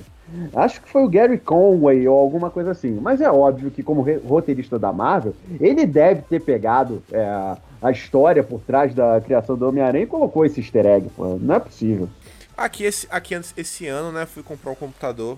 Faltando aqui falar um pouco de jogo. Pra gente, sei lá, já levar aqui pro fim, já chegando aqui no meu T20. É, falando assim sobre como hoje em dia o jogo, quem faz o jogo não é mais o jogador. Eu fui comprar o computador, né? Eu deixei pra comprar aqui no último dia. é, no último dia Não é do financial. Tipo assim, do último dia útil do ano, sabe? Do ano, fis... ano fiscal, pronto. Do último dia fiscal do ano. Que aqui o ano fiscal termina no... em junho, né? O ano fiscal aqui é de julho a junho. Uhum. Aí eu fui comprar, porque eu queria comprar, pra poder abater no imposto de renda e por aí vai. Eu tô lá na, na, na loja, tipo, feliz, contente, sorridente, sabe? Parecendo criança. E aí tinha um careca, todo marrento assim, sabe? E aí ele chegou assim pra mim, e aí? Tá fazendo o que aqui hoje? Aí eu falei, falei pô, velho, tô comprando meu computador, velho. Comprando, tô aqui feliz demais, fazendo isso isso. E aí? E aí, tu vai comprar o quê? Aí eu falei, né? Descrevi o que eu tava comprando. Falei, falei, pô, vou comprar um computador assim mais no budget, mais no orçamento. Vou pegar uma RTX 2060, vou de Ryzen, por aí vai. Ia dar uns mil dólares, não ia gastar muito. Aí, lá pra massa. Aí eu falei, mas e aí, tu vai pegar o quê? Aí o bicho veio assim, na, sem humildade nenhuma. Ah, não. Só vou pegar dois notebooks pra dar de presente pra minha equipe. Acho que eu vou pegar assim, sei lá, um, com a 2080, isso, aquilo, aquilo outro, 24GB de RAM. Acho que dá pro gasto, não? Eu falei, pô, Nossa dá, velho. Aí eu falei, eu falei, dá, velho. Agora, pra que falar desse jeito, velho? Parecendo que é pouca coisa, pô. Pra cima de mim, pô, entendo o mini computador, velho. Pagar de humildade, velho, acaba, acaba virando arrogância. Aí ele se abriu um pouquinho mais depois dessa. Mas eu falei, mas e aí, velho, o que tu faz da vida? Aí eu falei, porra, mano, eu faço um monte de coisa. Falei o que eu faço, que eu deixava de fazer. É isso, velho. Tô aqui porque eu gosto. E eu falei, e tu, tu gosta de jogar? Eu nem perguntei o que ele fazia da vida. Eu falei, eu gosto. Eu falei, mas aí, tu joga o quê? Ele, pô, eu gosto, mas deve ter uns 10 anos que eu não jogo. Eu falei, pô, mas como é que pode, velho? 10 anos tu não joga, tu tá aqui pra comprar coisa, tu trabalha com o quê? Ele trabalha com TI. Falei, tá, e tu faz o que em TI? Eu faço o jogo. Eu falei, ah, vai, vai te fuder, mano. Como é que tu trabalha com jogo? Tu tem 10 anos que não joga. Ele, mas eu não jogo, velho. Só gerencio uma equipe, não sei o que, não sei o que, não sei o que, não sei o que. Eu falei, pô, boto fé, velho. Mas ele falou, não, de vez em quando eu testo o jogo. Eu falei, isso não é jogar? Ele falou, não, testar e jogar é diferente. É outra, outra coisa, por aí vai, tem toda a explicação. Eu falei, massa. Aí depois eu perguntei pra ele, eu falei, mas e aí, velho? Qual os jogos que tu, que, tu, que tu desenvolve? Aí ele veio de novo no esqueminha dele de pagando de, de pouca coisa, que se transforma em arrogante. Ah, não, só. Eu só tô fazendo um, sei lá, desenvolve, a gente desenvolve algumas coisas assim pra Blizzard, por of Warcraft. A gente tá trabalhando uma coisa aí pro novo Call of Duty. Ah, pá, pá, pá. Eu falei, ah, tá massa, você trabalha só pros maiores estúdios do mundo. Beleza. Aí eu cheguei pra ele e falei, mas e aí, velho? Se eu quiser, sei lá, trabalhar com jogos, qual seria o seu. o seu conselho? Aí ele olhou pra mim e falou, pare de jogar. Falei, mas velho, isso não, não tem esse conselho. Ah, mas ele chegou, não, tô falando sério. Se você quer trabalhar com jogo hoje em dia, pare de jogar, pegue todo o seu tempo, dedique a se tornar mestre. Pô, ele falou o nome de uma, de uma ferramenta de criação que tem hoje. Putz, esqueci agora, sabe? Tem um site, tem tudo, tem um- esse software. Que é o que basicamente o pessoal hoje em dia todo mundo tá usando. Ele falou, tu, tu, tu vira mestre nisso, sabe? Estuda aí. Faz todos os exercícios que tu achar no YouTube, na internet. E aí tu vai começar a trabalhar. Agora é um mercado que tu vai trabalhar 10, 12 horas por dia, às vezes, às vezes até mais, às vezes vai ter que virar o dia. Mas é isso. É um mercado que hoje em dia, se você quer estar nele, você não vai ter tempo de jogar. E aí, você quer trabalhar com jogos? Aí eu falei pra ele, não, não quero não, eu prefiro só jogar mesmo. É. E aí, acho É, que isso aí lembra o que a gente tava falando lá do início. Eu lembrei aqui agora, quem tá falando que hoje em dia meio que o jogo virou uma empresa, né? É um business e a galera não tem mais o amor pela produção de jogos e por aí vai. Exceto a Project Red, né? Qual empresa? A Project Red, que fez os jogos do The Witcher e tá fazendo Cyberpunk 2077. Aqui tá todo mundo aí falando aí desse jogo, né? É o hype Uhum. do ano. Um hype absurdo. Mas também, depois do que eles fizeram com, com, com a série The Witcher, pô, eles, com- eles tiveram um. Eles têm prestígio no mercado, entendeu? Sim. É, eles, eles simplesmente burlaram qualquer tipo de DLC. é, um jogo que, poxa, por, por mais que tenha alguns bugs esquisitos, eles levaram isso na brincadeira, é, capitalizaram em cima disso, fizeram um jogo sensacional. É, Witcher 3 foi a cereja do bolo de todo esse projeto da Project, é, da CD Projekt Red. E agora estão com, com hype no Cyberpunk 2077. Esse eu quero ver. Esse, esse me chamou muita atenção. É, pelo próprio pela própria ambientação, né? Tem gente que gosta de, sim- de steampunk. Eu acho interessante o universo do cyberpunk, embora eu não queira viver nesse universo. Sim. Mas vai ser interessante jogar esse, esse Sim. título aí. Mas aí, eu acho que a gente pode agora começar É, lá o, pros o- considerações finais. Dias quiser ir puxar a Então, última pauta, consideração, só vai. Ah, Vocês querem, vocês querem falar algum, fazer algum tipo de ah um jogo do Super Nintendo que whatever. Uma coisa, eu não tô, eu não tô com uma ideia fixa não. Eu tô, eu tô indo com o flow. Eu tô indo, eu tô na no flow aqui. Acordou Saca? de manhã. É, não sei, tipo, se fosse pra falar de jogos que marcaram, sei lá, de plataforma, de até onde eu acompanhei, sei lá, eu poderia falar de Super Nintendo, é, os Final Fantasies, pô, joguei quase todos, me marcaram todos. Eu joguei muito Super Nintendo, pô, conheço basicamente acho, todos os jogos, até porque depois joguei muitos emuladores. Mas tinha, pô, tinha alguns jogos como Metal Warriors, eu gostava demais daquele Metal Warriors, jogava de um contra o outro com os robozão. Tinha Prometheus, nunca vou esquecer, era o robô mais apelão que tinha. tinha. Putz, tinha o Pateta. O jogo do Pateta era um jogo bom. Goof Troop, Sim, Goof Troop. muito bom, Tinha, muito bom. Pô, o Top Gear 1, o Top Gear 2 eu não gostei muito. Depois tinha o Top Gear 3, 3000. Top Gear 3000 eu gost- eu gostava bastante. Tinha o Chrono Trigger, era muito Chrono bom. Trigger, bom pra caraca esse jogo. Tinha o Rock and Roll que a gente já falou. Uhum. Ah, que mais ali de jogo? Tinha o, o Blackthorn da Blizzard também, que era muito bom. Bomberman. Putz, eu gostava demais de Bomberman. Bomberman, puta que pariu, eu tinha até Nossa. esquecido. Poderia até ser, eh, até ser jogo digno de campeonato, Bomberman. Sim. sim. Bomberman, não, com certeza. Eu quero. Mano, se a gente ganhar muito dinheiro, tá ligado? Eu financio um campeonato de Bomberman. Tá aí. Vocês Aí. Aí deixa eu ver, Eu, eu acho válido. pulando depois aí de plataforma. Agora eu não acompanhei. o- seja profissional em, em Bomberman, pô. Eu Ah, não a, gente joguei. pode se, a gente pode se transformar em profissionais. É, Eu nunca joguei Bomberman. ah, Ô, Bomberman não, nunca joguei o Super, o Super Nintendo 64, eu mal joguei, acho que eu joguei uma vez só. Então não tenho muito o que falar. Ah, sei lá, PlayStation 1. Putz, joguei tanto jogo de PlayStation 1. Coloca aí com certeza os Final Fantasies como carro-chefe do que foi Uhum. o PlayStation 1 pra mim. O Metal Gear eu joguei no computador, eu não joguei no PlayStation 1. Ah, putz, tinha Twist Metal. Algum de vocês chegaram a jogar Twisted Metal? Por alto. E não Por me alto. estranho esse nome. Era um joguinho que você escolhia os carros, cada carro era diferente e os carros meio que tinham é, armas, habilidades especiais e por aí vai. Tinha um carro que era do palhaço e Sim, vários outros carros. sim. Nossa, eu joguei demais. Eu e um amigo meu jogou esse jogo, meu Deus, que cansou. Pô, e do PlayStation 1 tinha o The King of Fighter, vários The King of Fighter. Nossa, marcou também época ali pra mim. Ah, tinha Splinter Cell, cheguei a jogar um bom tempo também. Ah, alguns outros RPGs, é, Castlevania. Pô, Tem muito jogo bom no PlayStation 1. PlayStation 2, não sei vocês, eu não acompanhei já muito, joguei pouco o PlayStation 2. Hum. Jogava, ia mais assim pra locador em si. Às vezes os caras jogando futebol, eu até jogava futebol com os caras, porque eu gostava de, desse, sei lá, de estar dentro da locadora. PlayStation 3 eu não joguei nada. Eu nunca, eu nunca joguei PlayStation 3. Realmente assim, eu nunca peguei nem no controle assim, falar, não, como é um PlayStation 3? Desconheço por completo. Aí joguei Xbox, joguei coisa. E mais de todos aí, acho que a plataforma que mais joguei na história foi computador.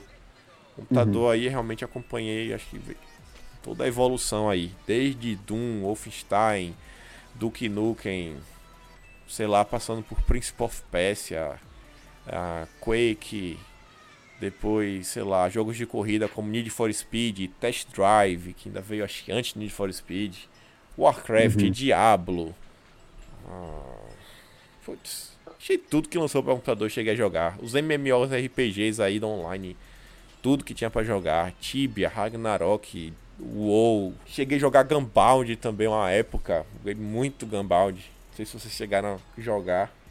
Esse eu não, não, não ouvi falar. Gunbound era tipo uns carrinhos assim que tinha na tela, um jogo assim meio que de plataforma. Cada carrinho tinha uma, uma arma. E era meio que pra todo Hum. mundo se matar. Ah, tinha, tá. tinha o Worms Arma- Armageddon, não sei se vocês já jogaram esse jogo, Não. das minhoquinhas. O Worms é muito bom. Esse cara. é excelente. Nossa, era muito bom. Pra mim, o, o- é, eu, eu, ainda, eu ainda peguei o Worms pra PlayStation 2, que era aquele que era em 3D, saca? O Worms Hum, Mayhem. Uhum. Worms Mayhem era excelente. Não era a mesma coisa do que os outros, mas era, tipo, era uma coisa diferente e boa, saca? Uhum. E tinha, tinha dublagem em português, aí falava, ih, morreu! Ah, Era muito bom. Não contava com minha astúcia! Mané! A adaptação Nossa, é esse. Era cara. muito bom, muito bom. De jogos, cara, Então. é, os que mais me marcaram. é, do Atari, eu posso citar dois logo de cabeça, que são River Raid, que é, que é um jogo simples, mas ainda assim é um jogo. E o Keystone Cappers, que é o, o popular Polícia Ladrão aqui no, no Brasil. Era muito divertido aquele jogo. No Master, bom, no Master System todos do Alex Kidd, que era, que era o personagem o, personagem mascote da SEGA na época, depois que veio o Sonic e acabou com, com o Alex Kidd.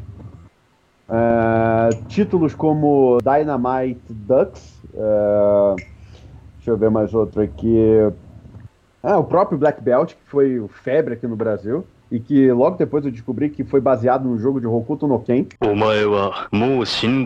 Nintendinho, porra, não precisa nem dizer. Mario, Zelda, Metroid, Uh, o último jogo que eu, que eu gostei de jogar no Nintendinho era, foi, foi um, uma, um dos últimos jogos que foram lançados, foi o Shadow of the Ninja. É um jogo excelente, é um tesouro uh, de jogabilidade, diversão, história. Só que foi no fim do, é, da, da vida útil do, do console. É, Super Nintendo, porra, Zelda Link of the Past é uma obra de arte. Deixa, dos Rock and Roll Racing, é, Blackthorn, como o Kim acabou de falar. Deixa eu ver mais outro aqui. Earthbound também, que é um, é um primor de jogo, é um jogo pirante, é um jogo maravilhoso, tão pirante que é.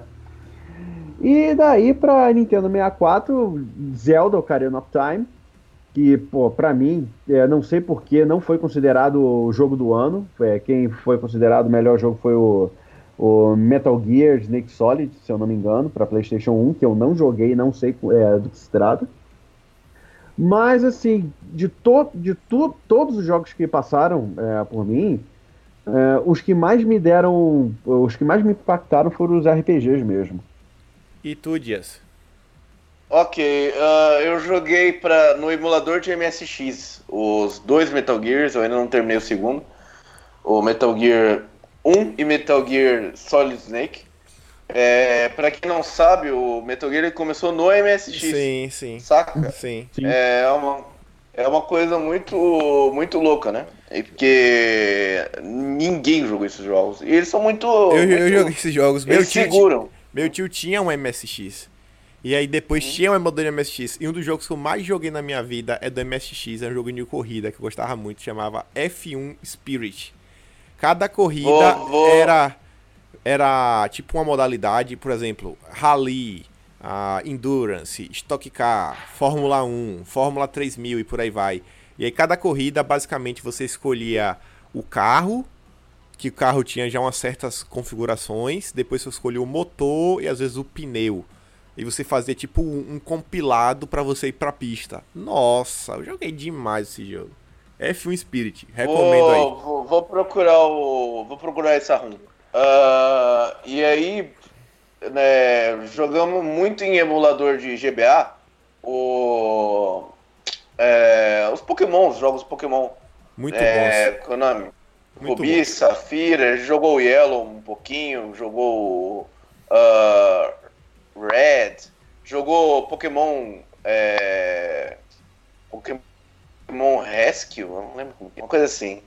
Que era. Era um É, que era Pokémon em Snap RPG. também. Pokémon Snap, que o cara tirava fotos de todos os Pokémons no Nintendo 64. Snap eu não joguei não. É divertidinho, Ah, é bacaninha. Snap eu não cheguei a jogar não. Ah, joguei. ah, Joguei Mega Man pra cacete. O Bomberman também. Mega Man. Mega Man, o Mega Man principalmente o X. O Me- Sim, o X. Nossa. Mega Man clássico não joguei quase nada. Eu joguei. E, e as, as animações que tinham no começo do, do, do- do- do jogo eu ficava pirado, eu não entendia porra nenhuma, mas eu ficava muito impressionado. Tinha um negócio do vírus, do zero e o. e E. e- ah, nossa, é muito legal. Ah, joguei Crash Bandicoot pra PlayStation 1 e Crash Bash, principalmente, é o que eu mais tenho. Crash Bash é um jogo de minigames. Ele tinha o- as partidas e você selecionava. Ah, eu tenho mais memória do Crash Bash do que do, do, do próprio Crash Bandicoot. Ah, porra, joguei PlayStation 2, GTA sempre. Ah, tinha Guitar Hero, na época que ainda dava pra usar o controle, né? Ah, Guitar Hero 3, eu acho que eu zerei o Guitar Hero 3. Ah, ah, é, PlayStation 3 eu peguei o Call of Duty 2, é, Black Ops 2, aliás. Que, por mais. Como eu não era muito. Eu era kid, entendeu? Eu tinha 12 anos. Eu não conseguia ganhar do, do- no, no multiplayer. Eu me foquei na história. A história desse jogo é muito boa. Tem toda, toda a trama com os russos, com os vantes, com os chineses. Com, é, é bem. É bem da hora esse jogo. Pra quem não. não, não é, pra quem não, não- nunca jogou campanha de jogo de COD, é impressionante. Ah, tem.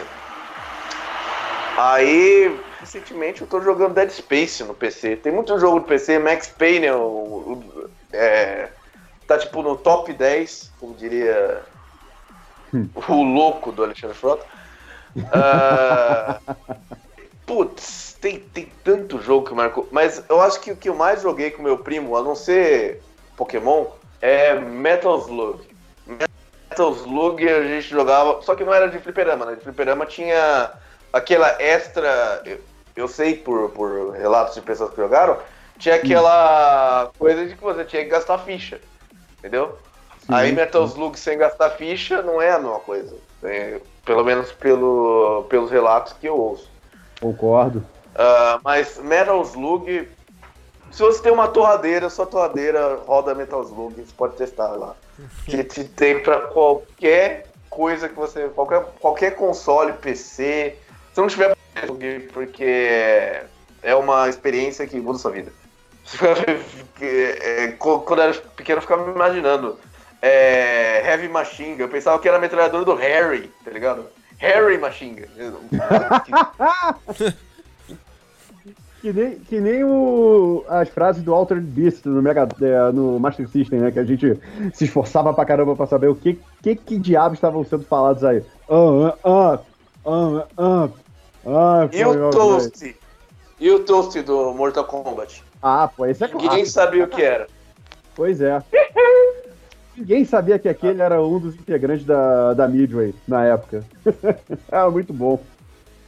Excelente. Então, é eu, eu acho que, que o, a moral que fica é, é. Jogue videogame com os amigos e dropa aquela Red Pill quando estiver distraído. É isso aí. Boa. Boa. É isso aí. Excelente. Exatamente. Tente jogar com os amigos é a melhor coisa que você podem fazer, podem fazer, né? Qualquer pessoa.